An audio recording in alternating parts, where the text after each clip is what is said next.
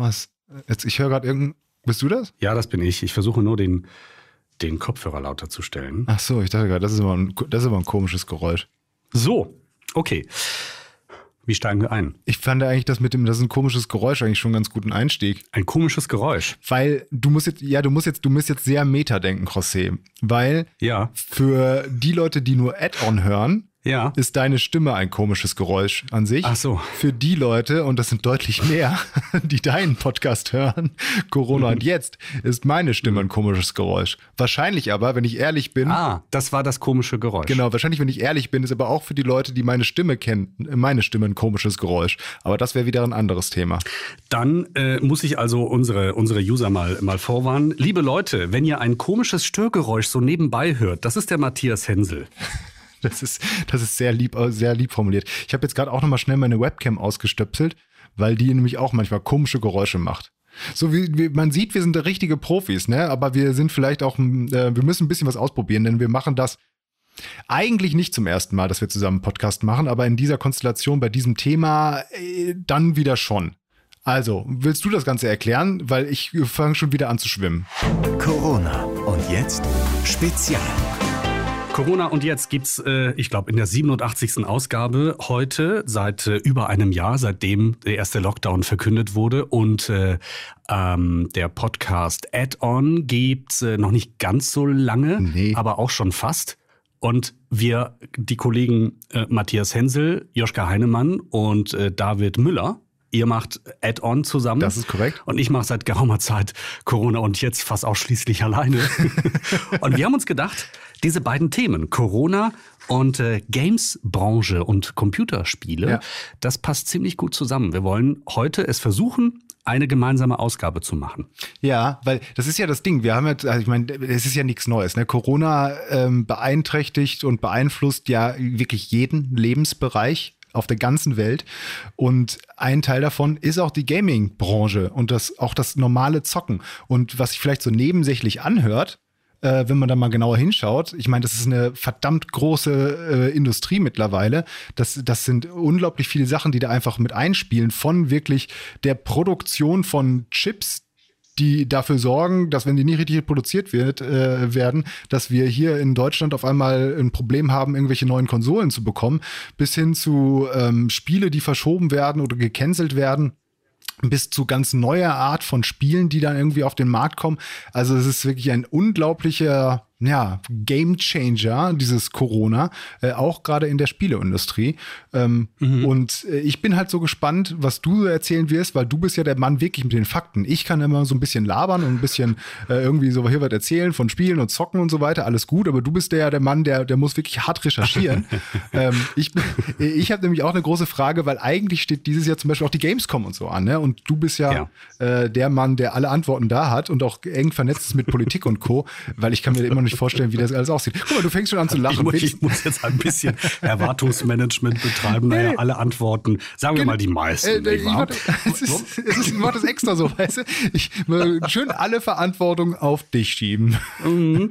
Ja, merke ich schon. Ja, wollen wir direkt einsteigen, weil ich finde, ich finde in der Tat ähm, die Frage, wie hat sich durch Corona, durch dieses, ähm, durch diese 13, 14 Monate äh, Corona-Krise in, in Europa äh, und ja auch weltweit die Games-Branche verändert. Ja. Ähm, und damit verbunden die Frage, hat sich das nur zum Schlechten verändert? Also ich habe mitbekommen, ähm, als jemand, der nicht regelmäßig spielt, dass, äh, dass die Veröffentlichung zum Beispiel bestimmter Spiele verschoben oder, oder abgeblasen wurde, beispielsweise. Ja. War das ein großes Thema in der, in der Branche? Ist es, ist es immer noch. Also ähm, da ist es ja auch gerade das Interessante, dass wir die Auswirkungen von Corona gerade bei den Spielen erst jetzt wirklich merken werden. Weil man muss sich vorstellen, gehen wir mal von einem normal großen Titel aus, der so drei, vier Jahre ähm, produziert wird. Äh, Der wird halt drei, vier Jahre produziert. Und die Spiele, die letztes Jahr rauskamen, sind ja, haben ja nicht erst letztes Jahr angefangen, äh, dass die entwickelt wurden, sondern sind eben schon seit 2017, 2018, 2016 in Entwicklung und der Großteil wurde da schon entwickelt. Also die Probleme, die Corona jetzt äh, in der Industrie gemacht hat, gerade bei den Spielen, ähm, kommen eigentlich erst für die Spiele, die 2019, 2020, 2021 eben jetzt richtig angefangen wurden zu produzieren. Also da mhm. werden wir, glaube ich, noch viele Verschiebungen und sowas von ähm, auch größeren Titeln erst im nächsten und im übernächsten Jahr spüren.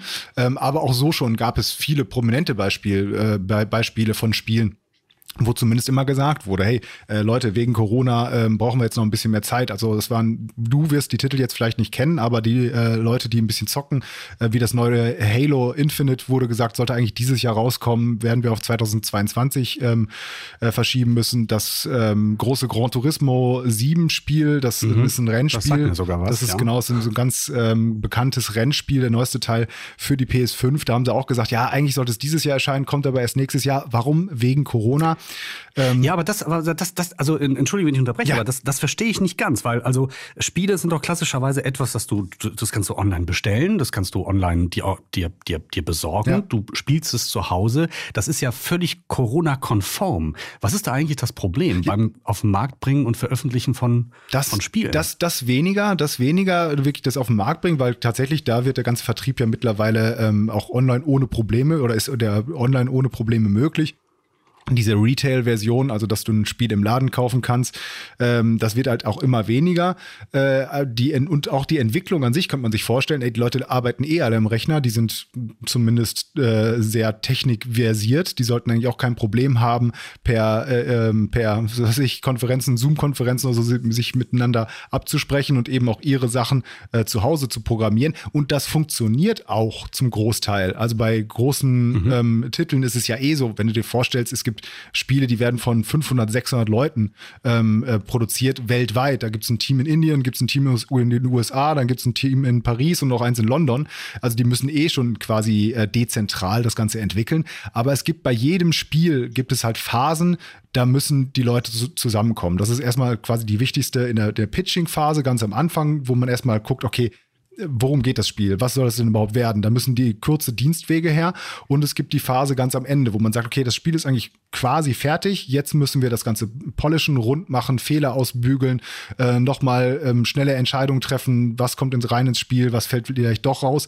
Ähm, und da äh, war es halt immer so, da sind, arbeiten die Leute ganz eng zusammen, arbeitet auch ein Kernteam ganz eng zusammen. Und diese Phasen werden, äh, sind extrem wichtig, werden aber durch dieses erzwungene, dezentrale Arbeiten sehr erschwert. Da gibt es übrigens ähm, tatsächlich vielleicht einen, einen, kurzen Tipp noch, das ist ein bisschen untergegangen. Ich habe nämlich gesehen, es gibt nur irgendwie 700 Aufrufe oder sowas bei YouTube, ähm, aber eine ganz nette Behind-the-Scenes-Doku von ähm, Sackboy, A Big Adventure, das war auch so ein PlayStation 5 ähm, exklusives Spiel, äh, wo die Entwickler genau das zum Thema gemacht haben. Wie hat Corona eigentlich unsere Entwicklung beeinflusst und was gab es da für Probleme? Und da wird es sehr, sehr mhm. schön erklärt. Also Sackboy, A Big Adventure, okay. mal googeln, kleine Doku, Behind-the-Scenes-Doku.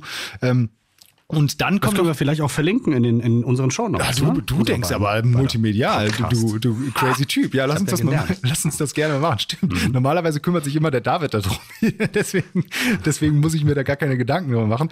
Und dann vielleicht noch mal zum Abschluss äh, eine kurze, nette Story, äh, was ich halt auch gehört habe vom großen Spiel Cyberpunk 2077. Unsere Hörer werden das Spiel kennen. Wir müssen gar nicht drüber reden, was es für große Probleme noch alles gab. Ist einfach ein fettes, riesengroßes, mega gutes Spiel an sich. Viele mhm. Fehler, egal dich muss es nicht interessieren.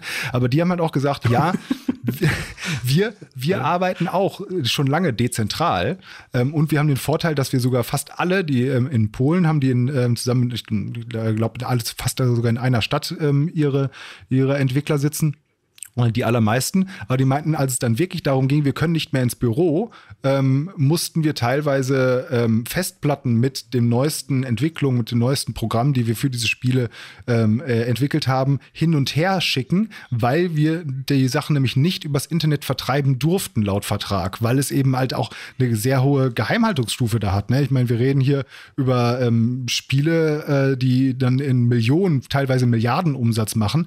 Und wenn dann irgendwie 100 Leute dezentral zentral an ihren Heimrechnern da sitzen mit Internetzugang. Da muss ja nur einer irgendwie ein mhm. Virus quasi drauf haben und auf einmal ist das ganze Spiel im Internet. Und um das zu verhindern, waren die halt verpflichtet, quasi nicht ins Internet zu gehen und haben dann äh, per Sicherheitsfirma immer ihre äh, die, die neuesten Programme auf der Festplatte abholen lassen und zum nächsten bringen lassen. Und da war dieses Dezentrale natürlich extrem aufwendig, das dann okay. wieder zu gestalten. Deswegen, es gibt auch da große Probleme. Aber ähm, ja. die werden sich jetzt auch anders darauf eingestellt haben. Aber ich schätze tatsächlich, dass gerade bei den Spielen die wirklichen Auswirkungen, äh, Auswirkungen wir erst nächstes und übernächstes Jahr sehen werden. Das hast du eben so, so, so gelacht, so, so gesagt, ich musste so lachen, das brauchte ich nicht zu interessieren. Ich komme mir ein bisschen vor, als würde ich, als würde ich äh, über äh, Analogie zum Thema Fußball, als würde ich darüber reden, wie äh, so ein Fußball hergestellt wird, welche polymeren Chemiestoffe da man braucht, wie die Rasenpflege auf dem Fußballplatz aussehen muss und so weiter. Aber das Spiel an sich interessiert mich nicht. Das stimmt natürlich nicht. Das äh, können wir gleich vielleicht nochmal äh, zum, zum Thema machen nachher. Ich hätte da nämlich ein paar Fragen Fragen oft äh, an dich, ja. ganz persönlich. Aber lass uns das gleich besprechen. Ja, das ist aber das Interessante, weißt du, wenn, ich muss mich ja schon ein bisschen zurückhalten, weil ich manchmal auch schon von Joschka und von David einen draufkriege, wenn ich dann irgendwie ein bisschen zu sehr ins Detail gehe und so, wo, wo die dann sagen, boah Leute, ey, die Leute äh, interessiert nicht jetzt irgendwas programmiertechnisches, die Leute interessiert nur, ist das Spiel geil oder nicht geil und dann ja. hauen die mir immer einen mhm. drauf. Also bin ich ein bisschen vorsichtig. Ich habe äh, die, die andere Frage, die sich mir stellt, jetzt sozusagen als, als nicht ähm, Spiele-Freak, ist, ist, hat sich die Art, wie Spiele genutzt werden, ähm, irgendwie verändert durch Corona. Also wird mehr gespielt, werden andere Spiele gespielt, ähm, hat sich das, wie soll ich sagen, das Spielekonsum- und Nutzungsverhalten äh, von, von Privatpersonen ähm, irgendwie gewandelt? Ist euch da? Ist dir da irgendwas aufgefallen oder bekannt? Ist, äh, vielleicht dann erstmal die Gegenfrage. Ähm, ist dir denn vom Gefühl her hat sich da was gewandelt? Also ich meine, du hast ja auch trotzdem noch Kontakt zu anderen Menschen auch. ja. ja, ich meine, also auch ich habe natürlich irgendwann jetzt, also ich meine, meine Kinder sind noch sehr jung und ich, also hm, da, da bin ich noch ein bisschen, äh, da, wie, wie soll ich sagen, da bin ich konservativ, jetzt eine, eine Spielekonsole mir anzuschaffen und ähm, also wenn die unter zehn sind, finde ich das noch ein bisschen klar klein, aber äh, ich habe mich tatsächlich auch gefragt, wir können jetzt so wenig raus und die brauchen irgendwie Bewegung mal eben, äh, machen so, so, so Spiele zu Hause Sinn, ähm, bei denen man sich gleichzeitig auch noch ein bisschen bewegen kann. Aber das ist so meine ganz persönliche Überlegung. Mhm. Ähm, ich glaube schon, also ich persönlich habe schon den Eindruck, dass dadurch, dass du einfach, es ist ja nichts los, du kannst nicht auf ein Konzert oder mal eben irgendwie ähm, irgendwo was essen gehen oder, oder trinken gehen oder Leute treffen oder so, dann äh, zockst du halt. Das ja. wäre für mich die logische Schlussfolgerung. Das ist da ja tatsächlich so, ne, dass du sagst, okay, du kannst nicht auf den Bolzplatz, dann äh, holst du dir Lebe, äh, wenigstens eine Konsole ja. und spielst FIFA. So. Ähm, genau. Ja, tatsächlich, also generell ist es so, ähm, das hat mich ein bisschen überrascht erst, es sind nicht unglaublich viel mehr Konsolen verkauft verkauft worden, gerade im Vergleich jetzt zu den letzten Jahren. Das liegt aber eher daran, wäre jetzt meine Einschätzung, dass ähm, die neuen Konsolen, die rausgekommen sind, darauf haben alle gewartet. Deswegen haben sich viele, also die neuen Konsolen, PlayStation 5 und Xbox Series S und X, da haben auch viele gewartet. Deswegen hat man die alte Generation nicht mehr so gekauft. Und dann, als die neuen rauskamen, gab es aber gar nicht so viele Konsolen, dass sich äh, alle, die was haben wollten, ähm, auch eine holen konnten und äh, deshalb die Verkaufszahlen gar nicht so groß gestiegen sind. Also ich habe äh, was gesehen von 2,4 Millionen Einheiten oder sowas, die im letzten Jahr verkauft wurden, äh, im Gegensatz zu, ich glaube, Hochzeiten, wo es mal 4 Millionen waren. Ähm, mhm, okay. Äh, aber die, ich glaube einfach, dass die Leute darauf warten. Und das ist halt eben noch vielleicht ein Grund, wir haben vorhin drüber gesprochen, das möchten wir vielleicht noch nachreichen.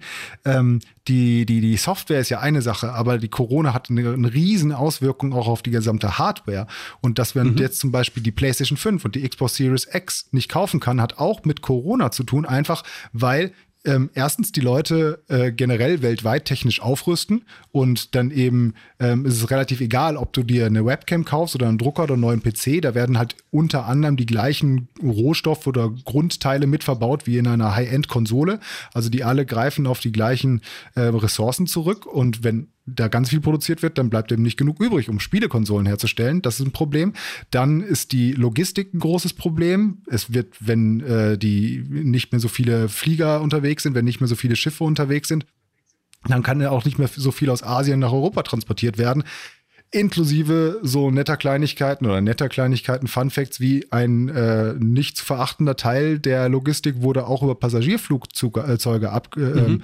äh, abgefrühstückt, wollte ich schon sagen. Also, dass man sagt, okay, hier das Flugzeug aus Hongkong nach Frankfurt, ähm, das hat noch, äh, was weiß ich, 10 Kubikmeter äh, Frachtraum frei, den kaufen die kurzfristig ein, um ein paar Chips nach Europa zu schicken. Das alles fiel ja auch weg. Das hat eine große Auswirkung gehabt.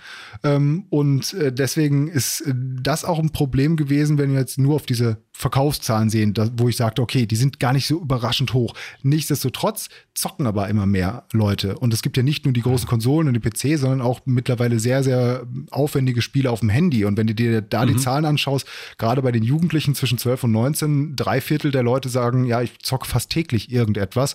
Und auch über 50 Prozent davon sagen, ja, natürlich auch auf Konsole und PC. Also diejenigen, wo man sagen würde, das sind schon eher die richtigen Zocker und nicht nur die, die mal eben Candy Crush auf dem Handy spielen.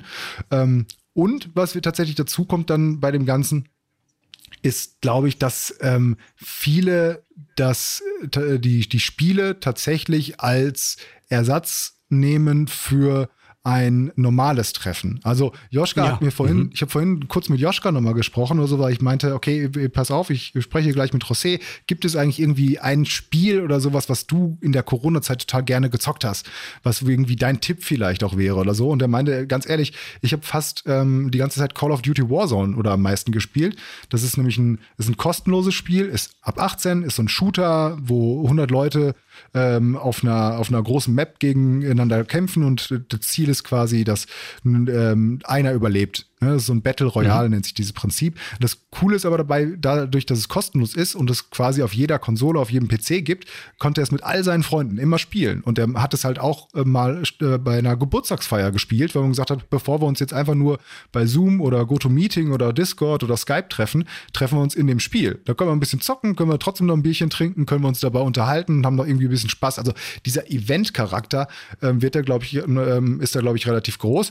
Und als allerletztes bevor ich äh, dich wieder ans Reden lasse, das wird nämlich dann deutlich strukturierter. ich höre gern zu. Äh, weil, weil ich so geil finde. Ich hatte das hier in diesem Podcast schon mal erwähnt, aber ich bin dabei, gerade wieder einen neuen Raum aufzumachen für einen ähm, Junggesellenabschied von einer Freundin. Meine Frau äh, organisiert da was. Anderes Thema. Gathertown. Hast du schon mal von Gathertown gehört? Nein. Das ist geil. Das ist geil. Nein. Das ist halt so eine Gamification ähm, von Videokonferenzen. GatherTown, das ist, ähm, äh, ist einfach eigentlich ein Videokonferenztool, also so wie wir uns jetzt äh, gerade eben auch sehen, wie man es kennt von Zoom und Co., dass man sich zusammenschalten kann. Ähm, aber der Clou dabei ist, du bist als eine kleine virtuelle Figur in so einer 8-Bit-Grafik in einem Raum, den du dir selbst gestalten kannst.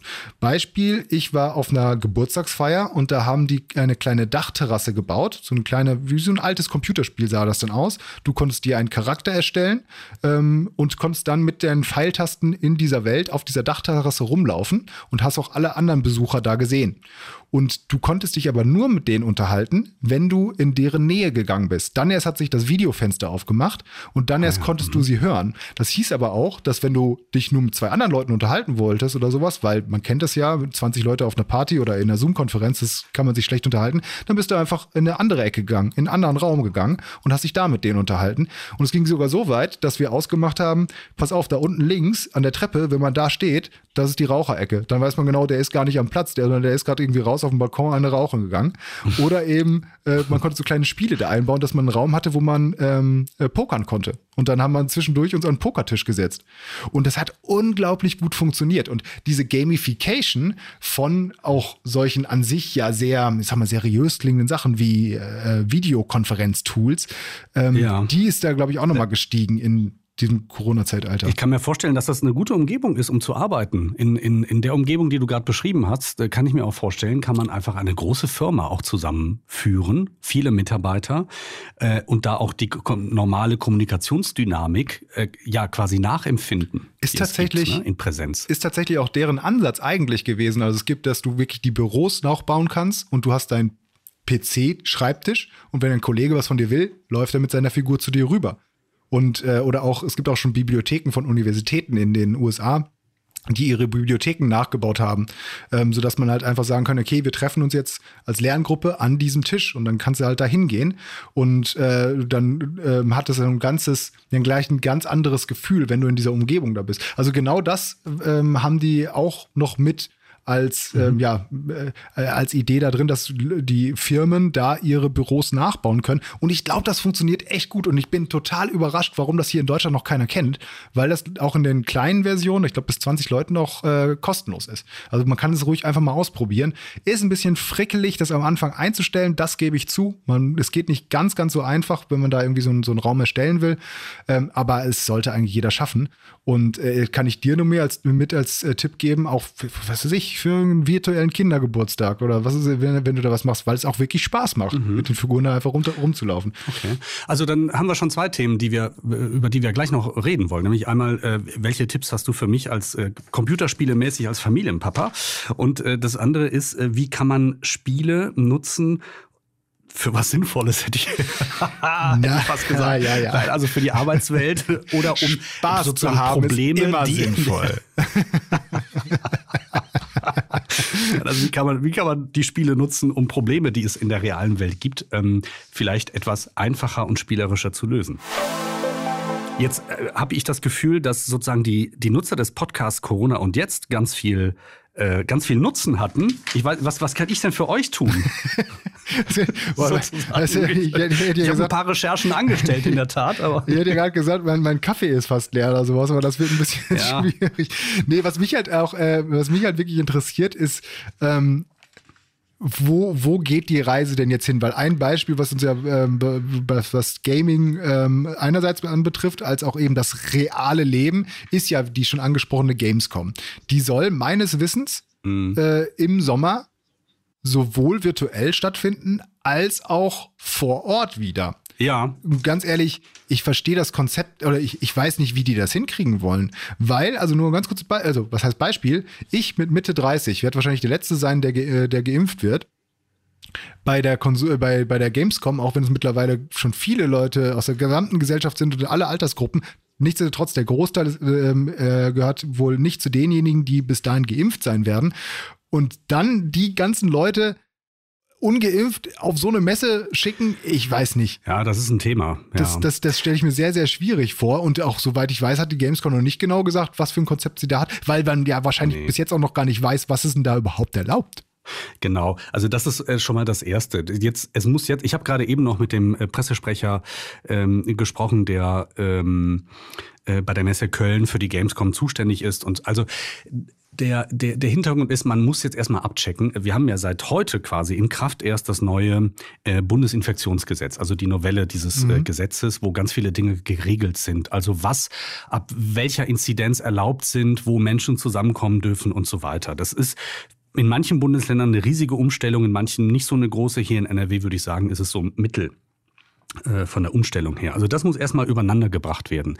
Dann findet das Ganze in Köln statt. Eine Stadt, die im Moment mit einer unglaublich hohen Inzidenz zu kämpfen hat, mit äh, einem sehr intensiven Infektionsgeschehen. Und es ist auch noch äh, viel hin, bis, äh, bis die Gamescom starten soll. Bis die Gamescom startet, haben wir, boah, das ist, also ich meine, das wird Ende August sein. 25. Ja. August ist der geplante Start. So, Stichwort oder was auf jeden Fall, was man ehrgeizigerweise sich vorgenommen hat, ist, man möchte eine hybride ähm, Lösung für die Gamescom. Also man hat im vergangenen Jahr offenbar festgestellt, eine äh, rein digitale Gamescom ist halt nicht so das Wahre. Ein Spiel muss dann auch, auch von privaten Besuchern, ja, also von, von geneigten äh, ähm, äh, Leuten, die, die einfach aus, aus reiner Neugierde und Interesse diese Messe besuchen, muss auch mal ausprobiert werden können. Und man muss dann auch mal ein persönliches Wort mit dem ähm, Hersteller äh, wechseln können und mit dem mit den mit den Entwicklern ja das das hat man gemerkt, das, ist, das geht so nicht und deswegen hm, setzt man auf diese hybride Form. In welchem Verhältnis und wie viele Zuschauer dann in, auf das Messegelände gelassen werden sollen, das steht alles noch in den Sternen. Ähm, es ist auch noch völlig unklar, ähm, will man riesige Teststationen ähm, aufstellen, ja, dass also nur getestete Leute da rein dürfen.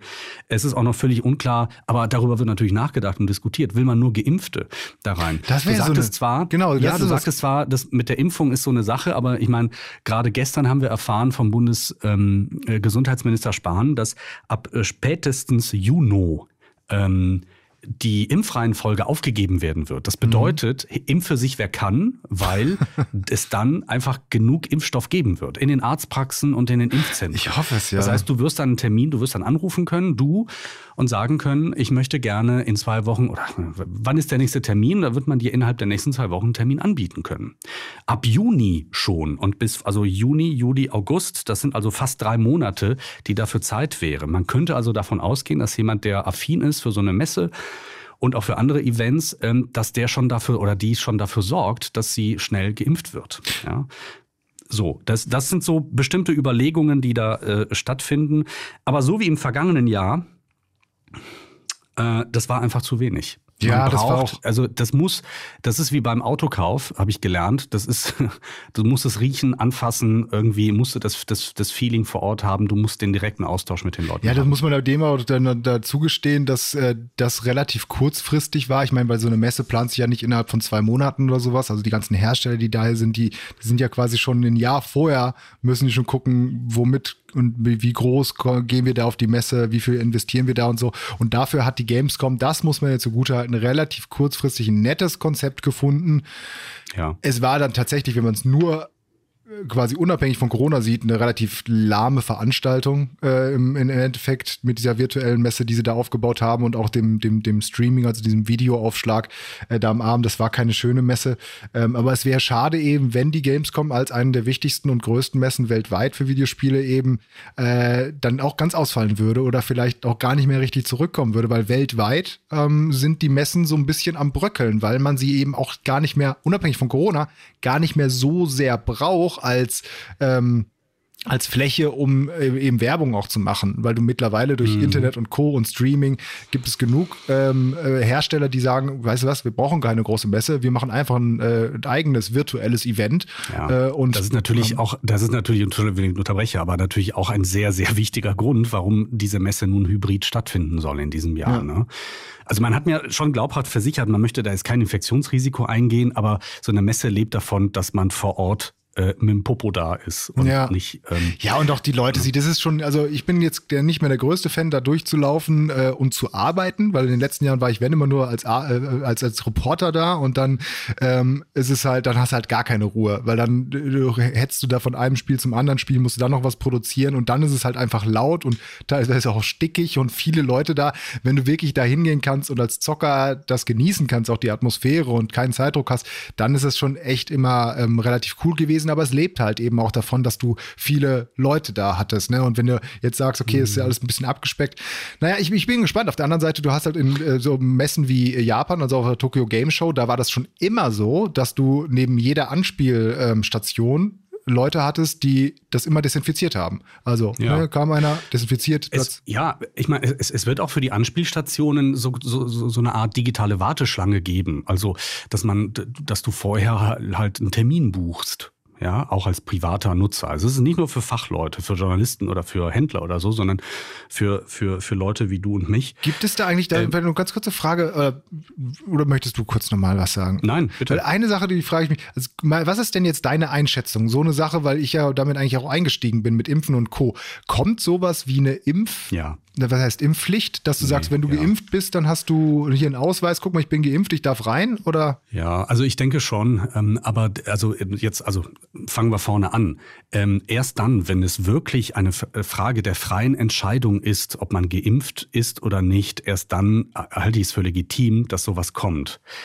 Ähm, Jetzt zur Zeit haben wir ja eine Impfstoffknappheit. Es kommt zwar immer mehr und so, aber ähm, es ist ja nicht, also ich würde mich zum Beispiel gerne impfen lassen, ja. Äh, kann, es geht aber nicht. Ja? ja? So, kannst du vergessen. Also zumindest für die nächsten paar Monate. Äh, ähm, und ähm, sobald es so ist, dass die Lage sich entspannt, dass also jeder, so wie ich das eben beschrieben habe, beim seinem Arzt anrufen kann und sagen kann, ich würde mich gerne gegen Corona impfen lassen, wann hätten Sie denn Zeit? Ja, kommen Sie nächste Woche Mittwoch. Dann ähm, halte ich es persönlich schon für legitim, dass es Veranstaltungen gibt und darüber, ja, das sind dann zum Beispiel Reisen auch, ähm, bei denen es dann heißt, Freunde, das ist, ähm, geht leider nur, wenn ihr geimpft seid. Ja. Das ist, ist ja jetzt schon so. Du, du wirst ja auch nicht irgendwie in die Tropen gelassen, ohne bestimmte Impfungen vorher gemacht zu haben. Das und, stimmt, das ist ein guter ähm, Punkt. Das ist ja ich auch gar nicht ne, Also es ist, es ist jetzt ja. nicht so ein, so ein Riesendrama, ja. Es ist jetzt, es, ich weiß nicht, ob man das als Impfpflicht ähm, betrachten muss. Ähm, ich sehe das ganz pragmatisch.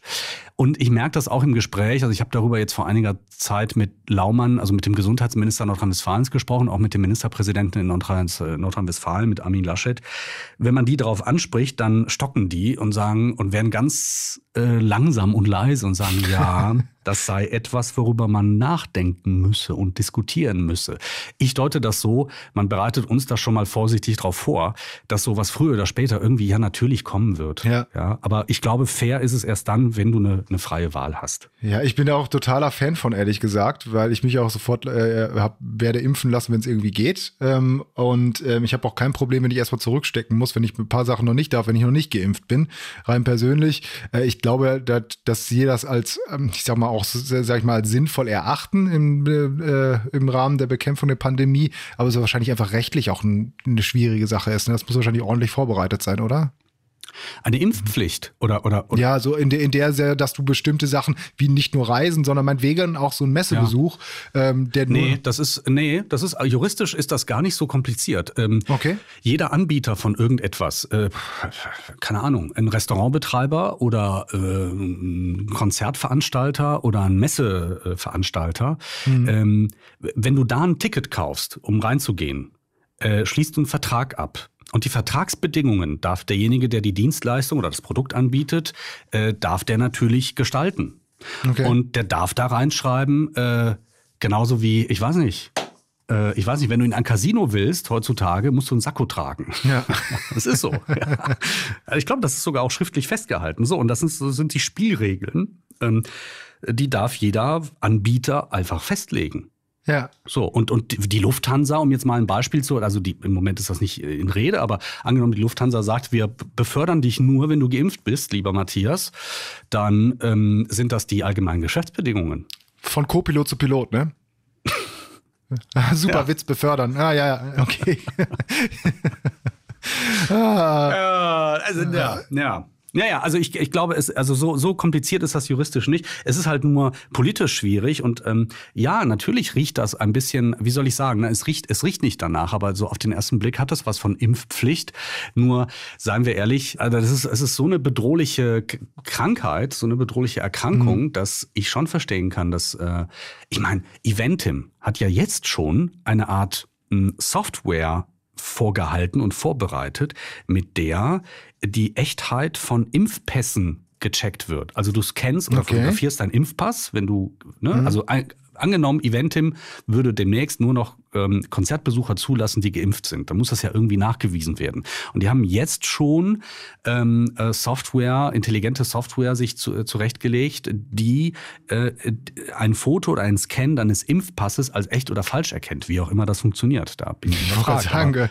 Ja, aber, ich meine, da haben sie ja den, den, Stempel da drin und dann meistens ja noch diesen den Aufkleber von der Impfdosis, ja, ne? Genau. Und eine Unterschrift und des Arztes Arzt. und, die, ja. und die ja. Unterschrift vom oh, die, die können die Unterschrift für einen Arzt erkennen. Keine das ist Ahnung. Software. Ja, meine jedenfalls, Güte. jedenfalls ist es, ist es möglich, dass du, wenn du ein Ticket kaufst ähm, äh, für, für ein Konzert, dass du da einfach deinen dein, dein, dein Impfpass einscannst und, und den schickst. So. Und mhm. ähm, das ist, wenn man darüber nachdenkt, legitim dass jeder Veranstalter von etwas so, ich sag mal, Mindestsicherheitsregeln festlegen kann.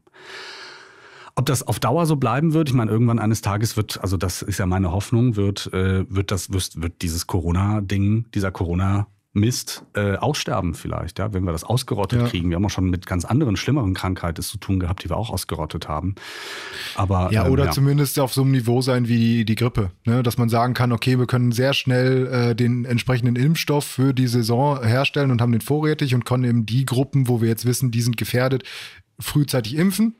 Äh, ja. So und dass wir dann eben so damit umgehen können. Also äh, das ist auch meine Hoffnung, ähm, auch im Zuge der, der mRNA-Impfstoffe, die eben, da habe ich letztens mich auch mit einem Freund unterhalten, selber Biologe, äh, arbeitet auch mit solchen Impfstoffen im weitesten Sinne und der meint halt, das ist halt das Geile an diesem Zeug, dass du so schnell das umstellen kannst, äh, dass du, wenn die, irgendwelche Mutationen da wären und sowas, dass wenn wir es erstmal schaffen, diese Grundimmunisierung gegen äh, Covid-19 zu, äh, hinzubekommen, mhm. dass wir uns auf die neuen Mutationen und sowas konzentrieren können, dann es ist geil, weil dann können wir wirklich schnell reagieren. Bloß schafft man es schon dieses Jahr, schafft man es nächstes Jahr, schafft man es weltweit eben auch. Ne? Das dauert ja einfach noch ein bisschen. Ähm, das ist noch ein bisschen die Frage. Aber ich bin ja eigentlich auch positiv gestimmt. Ich würde mich auch freuen, wenn man eben hier sagen kann, irgendwie, pass auf, hier ist mein digitaler Impfausweis oder sowas. Ja. Äh, ich, ich, darf jetzt hier mit in, äh, auf die Messe ähm, oder äh, in den Flieger rein. Also ich bin persönlich da ein großer Freund von.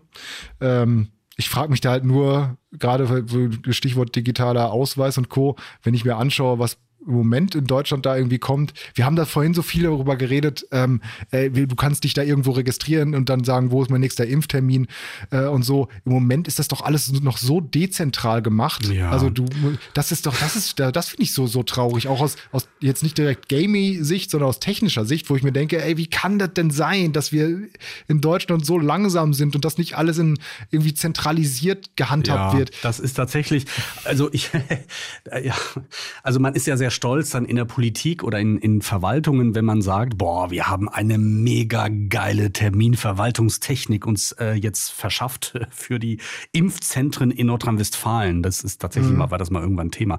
Oder ich, ich habe vor einiger Zeit mal recherchiert, äh, alle Sprachen, also Armin Laschet, äh, Ministerpräsident hier, hat sich ähm, ja mal Und Kanzlerkandidat. Und Kanzlerkandidat.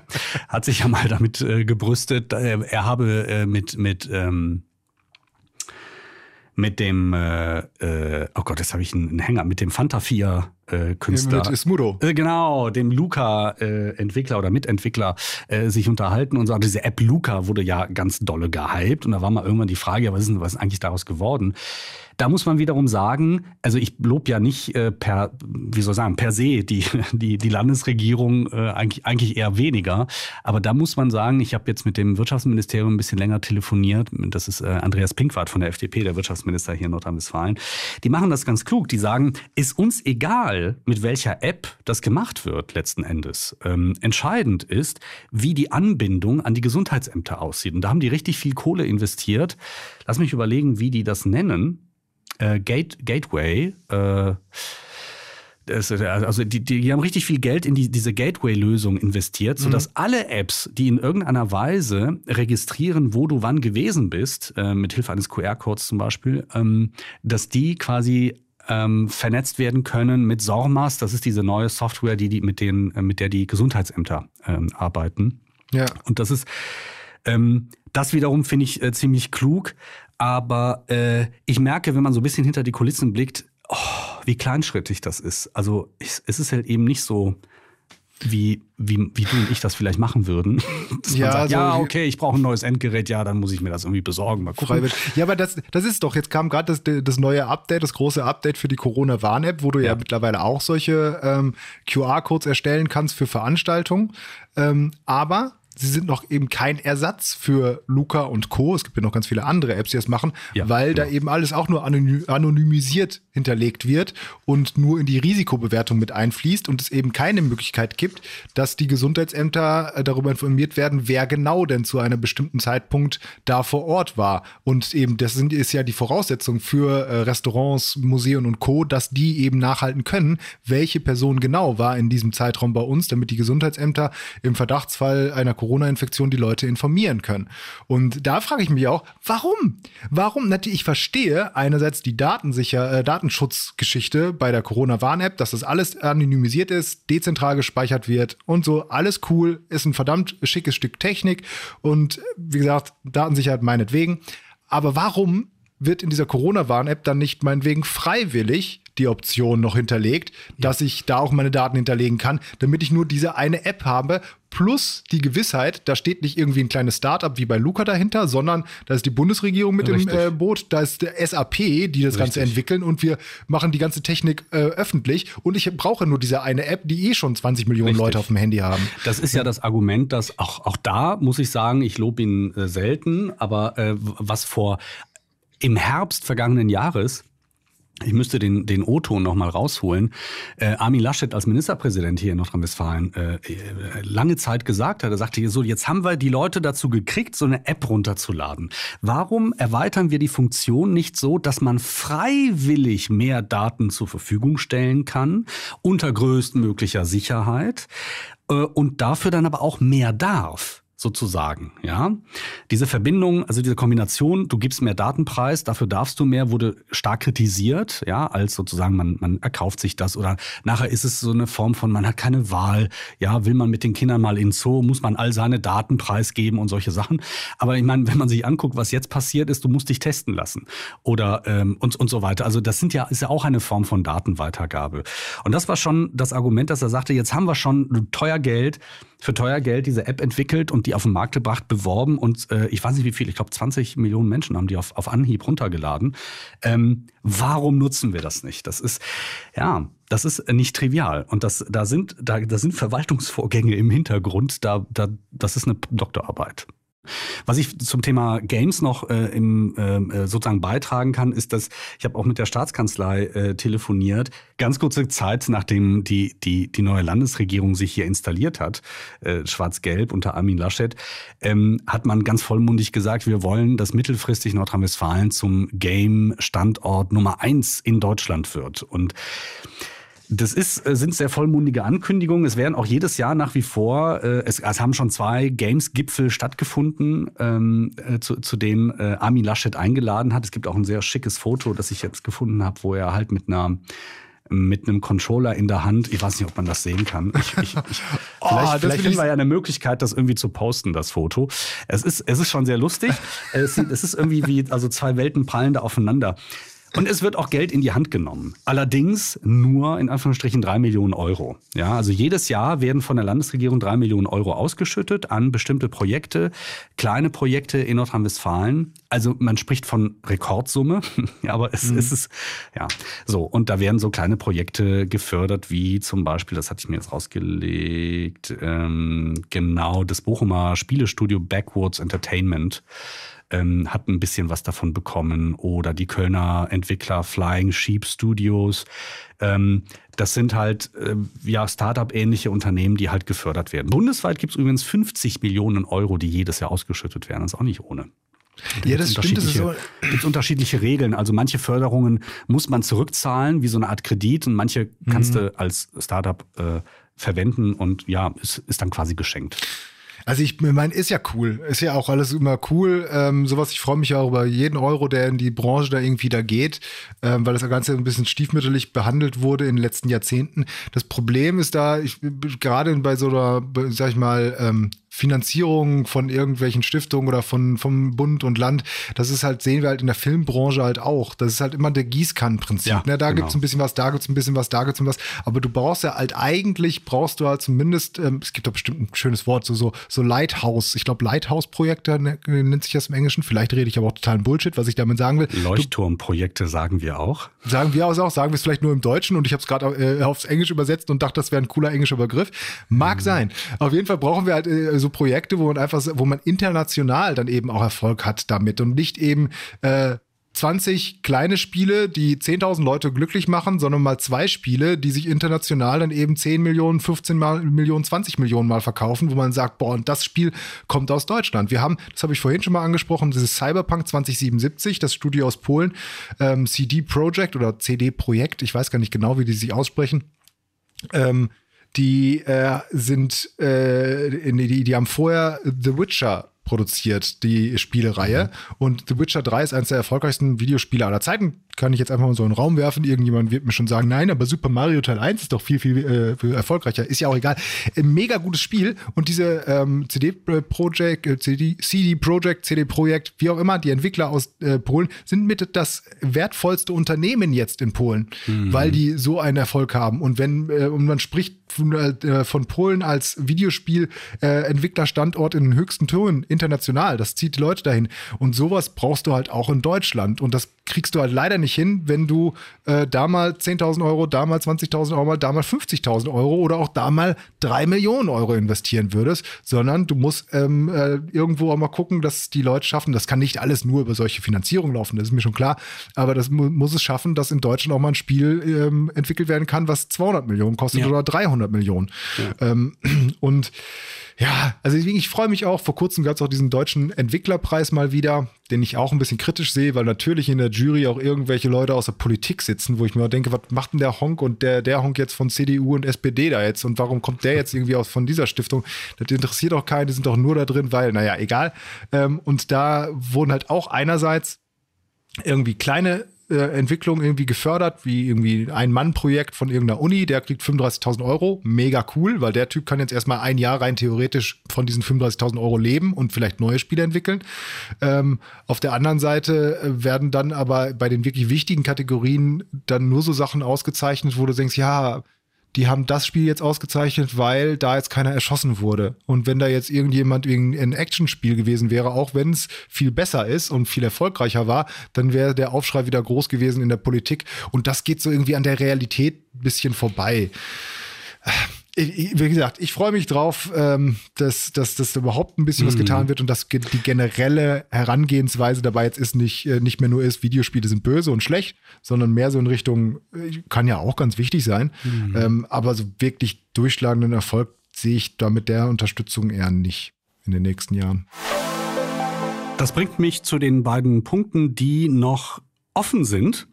Und Hast du noch so Punkte? Ich bin mit meiner Liste bin ich schon kreuz und Du bist mit deiner Liste schon durch? Nein, ich habe ich, ich, ich hab noch zwei. Und ähm, äh, und zwar ist es, ähm, da sprachen wir ganz am Anfang, das haben wir kurz angerissen.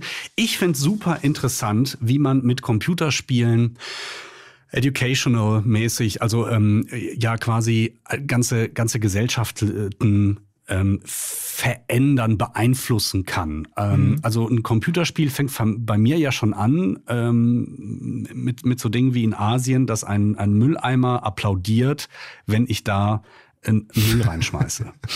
ja, das, hey, ja, genau. ja. ja, genau. So und ähm, das, das finde ich super interessant. Also dass man auch ähm, mit Hilfe, das kann man ja noch erweitern mit Augmented Reality und so weiter. Also dass man mit Hilfe eines Spiels ähm, Menschen Spaß dabei bringt, wie sie eine Pflicht erfüllen, sozusagen. Mhm. So bei der Arbeit, äh, oder ich, ich habe mich zum Beispiel, man, man könnte zum Beispiel im Zusammenhang mit Corona sich fragen, wäre es vielleicht sinnvoll gewesen, auf der Corona-Warn-App des Bundes ein Spiel zu installieren, wo man Punkte gewinnt und die mit Freunden teilen kann, meinetwegen, ja, ähm, wenn man sich besonders Corona-regelkonform verhält. Ja, ja? Das ist das, das ist die klassische Gamification, ja. ja ne? Also genau. das, das gibt es ja schon länger, dass man halt genau sowas, irgendwas, das Spaß bringt, in äh, normale Arbeitsabläufe integriert. Also es gibt ja auch zum Beispiel Apps auf dem Handy, so ähm, Erinnerungs- bzw. Aufgaben-To-Do-Apps, die dich belohnen, wenn du einen Punkt abhakst. Die einfach sagen, hier hast du wieder zehn Erfahrungspunkte so ungefähr. Das gibt ja natürlich ein, also psychologisch ist ganz einfach, ne? Diese Belohnung für irgendetwas und es ist erstmal egal, was du tust, ähm, die gibt dir ein gutes Gefühl. Und äh, das gibt es ja schon an ganz, ganz vielen Stellen, wird aber tatsächlich bei vielen Sachen noch einfach vergessen, weil genau. man vielleicht sich da auch gar nicht herantraut, wenn man denkt, oh, das ist ein ernstes Thema, ja, dann können wir da jetzt nicht irgendwie ein Spiel daraus machen. Warum? Ja, das ist eine gute Frage. Ich, ich finde, je ernster, desto eher äh, passt ein Spiel dazu. Man muss sich zum Beispiel überlegen, also gerade äh, in, in der Kombination mit Augmented Reality, ja, das was für Einsatzmöglichkeiten es da gäbe. Zum Beispiel bei, bei Ärzten, die eine OP proben, eine komplizierte zum Beispiel, oder Chirurgen, ja.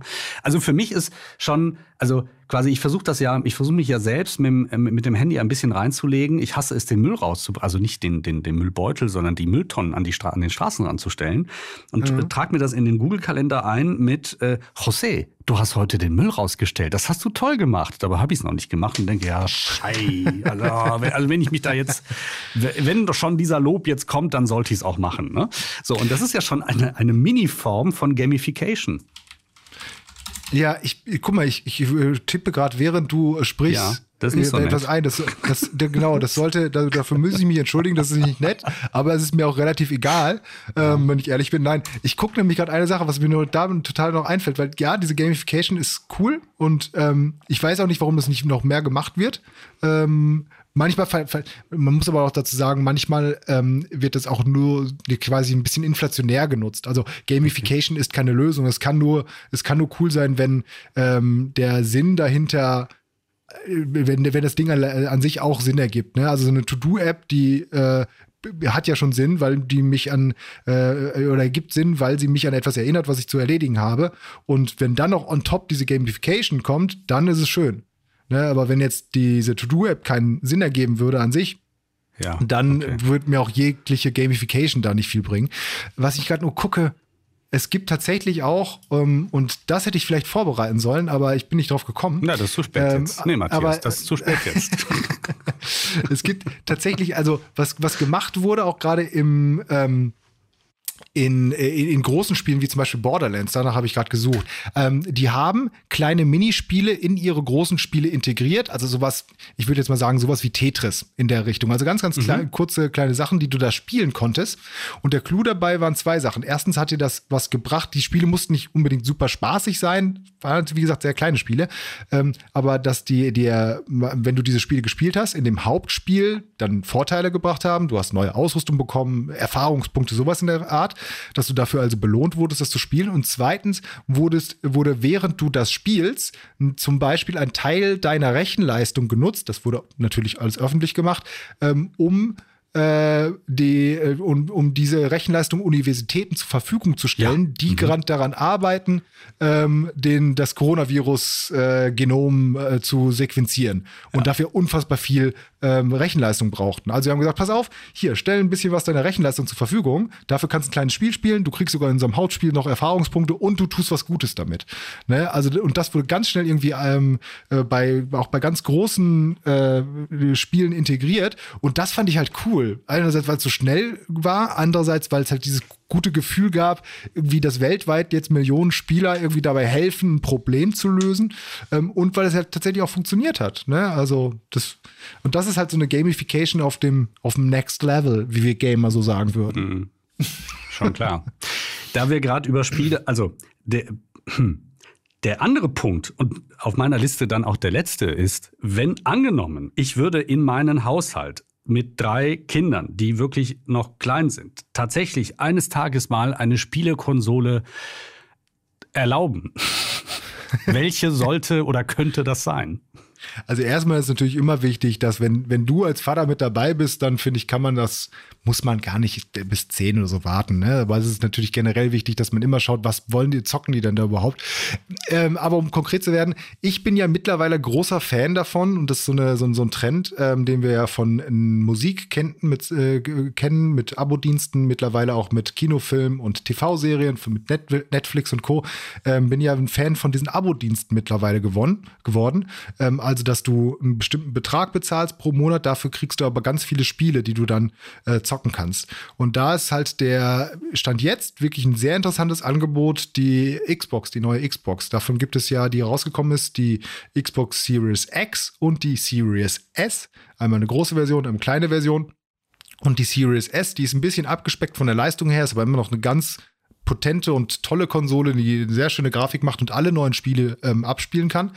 Ähm, die gibt es erstens auf dem Markt, die kann man tatsächlich kaufen. Ich habe nochmal geschaut, kostet auch nur so roundabout 280 Euro, also ist jetzt auch nicht super teuer für so ein neues Gerät. Ähm, und ähm, dazu dann den Xbox Game Pass. Der, ich mache jetzt Teilwerbung für Microsoft. Ich komme gleich noch auf die anderen äh, Sachen zu sprechen, aber das ist halt wirklich schön, weil da zahlst du ähm, 9 bis äh, Quatsch, 10 bis 13 Euro, je nachdem, ob du das nur auf dieser Konsole ähm, dann alle Spiele spielen willst oder ob du die Möglichkeit haben willst, das auch noch ähm, auf äh, deinem PC zum Beispiel zu spielen oder auch mhm. auf deinem Handy teilweise. Mhm. Ähm, aber grundsätzlich wird es dafür 10 Euro im Monat reichen. Und da kriegst du mittlerweile ein Paket von, ich glaube, 250 Spielen die äh, teilweise top aktuell sind. Also die kommen jetzt auf den Markt und sind in diesem Game Pass sofort mit drin. Und darunter sind auch so Sachen ähm, wie FIFA und Co. Also die großen Spiele von EA, also die Spiele, die äh, auch erstens Jüngere spielen und viele spielen wollen. Und das ist ein verdammt gutes Angebot, wenn man sich nämlich mal überlegt, dass ein neues Spiel an sich alleine schon 70 Euro kostet. Mhm, ne, für okay. ein Spiel kannst du sieben Monate diesen Game Pass schon haben. Und das ist gerade für, finde ich, Familien sehr cool, weil da kannst du halt wirklich gucken, okay, ähm, hast du viele verschiedene Spiele, gerade wenn du jetzt neu da, äh, hinzukommst, dass du mal ausprobierst ein paar und dann nicht eben die Gefahr eingehst, es sah vielleicht von der Beschreibung cool aus und irgendwie so und merkst du, okay, an sich ist das Spiel aber doch nichts für meine Kinder, weil vielleicht zu gewalttätig oder wie auch immer. Und dann ähm, hast du eben diesen Fehl Fehlkauf nicht getätigt, sondern kannst direkt zum nächsten Spiel gehen. Ähm, und das finde ich echt cool. Muss ich immer dazu sagen, ich nutze den selber nicht, weil die Spiele, ich zock gar nicht so viele unterschiedliche Sachen. Okay. Mhm, ne? Und okay. ich will nicht noch extra diese 10 Euro dafür ausgeben. Das ist mir dann zum Beispiel wieder zu viel. Aber das ist ein cooler Einstieg, gerade wenn man sich noch nicht so auskennt. Und ansonsten der andere große Tipp ist aber immer, frag deine Kinder. Weil deine Kinder werden, auch wenn sie nur selber noch keine Konsole haben, immer jemanden schon kennen im Freundeskreis, der schon eine Ja. hat. Und da ist es immer wichtig zu sagen, kauf die Konsole oder geh auf das System, versuch das irgendwie zu machen, ähm, wo deine Kinder eh schon sind durch ihre Freunde. Weil Ah ja, wenn okay. mein bester Freund jetzt eine Playstation hat, dann und du jetzt eine Xbox holst und beide haben, haben zwar FIFA, können aber nicht miteinander spielen, ist es richtig kacke. Und deswegen ist das immer so ein bisschen, kauf das, was auch deine Freunde haben, weil die wollen zusammenspielen. Das ist nämlich das eh das Geilste bei Computervideospielen, der das Okay. gemeinsame Erlebnis. Ja, also ich, für, für mich ist, für, für mich ist eigentlich, also der Trick ist ja, ähm, dass ich äh, äh, über, über auch diese Spielekonsolen ähm, meine, mit meinen Kindern zusammen Zeit verbringen möchte, also spielen möchte, das äh, später, ne? Das ist, äh, das ist so das eine. Und das andere ist auch, ähm, dass wir dann, wenn die Zeit knapp ist, also ähm, wenn man sagt, hey, wir haben jetzt gerade irgendwie, ich weiß nicht, äh, eine halbe Stunde und wenn wir jetzt uns aufs Fahrrad schwingen und in die Garage und irgendwie so einen Helm auf und so, dann ist die Viertelstunde schon vorbei, also bevor wir in die Bewegung kommen, ja, dass wir uns auch mal eben ein bisschen bewegen können, so, ja, also abgesehen von dem, was man so üblich im Garten und so weiter machen kann, aber dass man da in die Bewegung, also so, das heißt, über eine Xbox könnte ich zum Beispiel auch Bewegungsspiele spielen. Sowas gibt es auch, ist, muss ich aber gestehen, ein bisschen weniger geworden in den letzten Jahren. Also es gab mal so einen großen Boom von äh, so Bewegungsspielen, dass man alles auch mit Kamera und Co. machen konnte. Ähm, der ist ein bisschen abgeflaut, gibt es aber immer noch. Ähm, und da müsste man aber dann speziell nochmal schauen, äh, keine Ahnung, da gibt es coole Tanzspiele äh, zum Beispiel. Genau, Oder Tanzen, dann eben ja. auch, so, Mhm. ähm, auch so etwas. Ähm, aber glaub mal, so ein Kind, was jetzt mitten im Spiel drin ist, wenn ich meine Neffen sehe, die bewegen sich ordentlich, wenn sie da gerade versuchen, irgendwie noch auszuweichen oder irgendwas Aber zu man machen. müsste jetzt die Bewegung sehen, die du gemacht hast. Ja, Ja, okay. Mhm. also man mu- muss auch gucken, im Endeffekt ist das ja auch immer, es ist ja auch ein Spiel, es ist kein Ersatz für irgendein pädagogisch sinnvolles irgendetwas, sondern es ist vielleicht auch eine Belohnung. Ne? Ja, so, dass man ja, sagt, ist ein pass auf, Spiel, es ist ein Spiel. ja, genau. Es ist, es ist Und, alles, alles ähm, gut. Ja. Deswegen darf man ja auch nicht zu viel da, glaube ich, pädagogisch reinpressen. Aber ja, also wenn du wirklich konkret wirst, dann frag mich gerne nochmal, ähm, was Ja, da gibt. sehr gerne. Und dann fang du auch mal an zu zocken. Denn ich sage, es ist nie Ja, zu spät. Und dann- Leute, ja. die, ver die verpassen da wirklich was. Weißt du, die verpassen Ja, da was, wenn ja, sie nicht okay. zocken. Das ist doch ein schönes Schlusswort. Ja, ich gucke auch, auch mal auf die Uhr. Wir haben gesagt, ja komm, wir, wir unterhalten uns mal so ein halbes Stündchen. Jetzt sind wir bei einer äh, knappen Stunde. Ähm, es war mir. Schneiden wir alles. Das schneiden wir alles raus. Wird alles rausgeschnitten. Ja. nur, nur, nur du bist zu hören. Wir machen doch nur eine Corona- und Jetzt-Folge daraus. Ist ja auch tatsächlich so, ne? Also je nachdem, wenn man das jetzt bei dir hört, dann ist es alles mit Corona und Jetzt verpackt und so. Und wenn man das bei, bei Add-on hört, Genau. dann ist es alles total gamey mit Add-on, der Gaming News Podcast verpackt. Ne? Ja. So war der, der Plan. Äh, richtig, da, da kannst du einfach auch mal sehen, welchen Einfluss die Verpackung auf den Inhalt hat. Bei dir wird man. auf die Wahrnehmung des Inhalts. Ja, wir könnten das auch so machen, dass bei Corona und jetzt nur, nur das zu hören ist, was ich sage und du rausge, rausgemutet wirst und bei Add-on nur das gehört wird, was du ja, sagst. ich glaube, es, wär, also- es würde dem äh, Produkt zuträglich sein, wenn auch bei Add-on nur du zu hören wärst. Ach, José, Ja, Matthias, viel, vielen Dank. Ja, es war mir eine Ehre. Es hat mir sehr viel Spaß gemacht. Es war wieder so ein Moment, wo ich mich äh, frage, boah, geil, und dafür werde ich bezahlt. Ja. Äh, also, ähm, wir können gerne mal weiter darüber sprechen. Ich glaube, ähm, das Corona wird uns äh, ja doch ein, ein Weilchen verfolgen. Ähm, es war auf jeden Fall sehr, sehr interessant und ich danke vielmals, auch im Rahmen meiner Mitstreiter David Müller und Joschka Heinemann, die will ich nochmal erwähnt haben, äh, dass du mitgemacht hast bei diesem ja, kleinen Kooperationspodcast. Ich stehe ja auf Koop-Spiele, ne? Das ist eh das Geilste, wenn man zusammen so eine Story durchzockt. Und wir beide haben jetzt Mhm. Aber das ist eine andere Geschichte, Ja. die ein anderes Mal erzählt Du wird. merkst, ich könnte noch, ich könnte noch ein Weilchen, weißt du? Ich brauche dann nur den neuen Kaffee. Okay, dann lass mal in den Sack hauen. Du hast noch viel Ja. zu tun. Grüß, Grüße auch an, an David und Joschka. Ja, und Grüße hier an die Familie und sowas. Ciao. Corona und jetzt Spezial.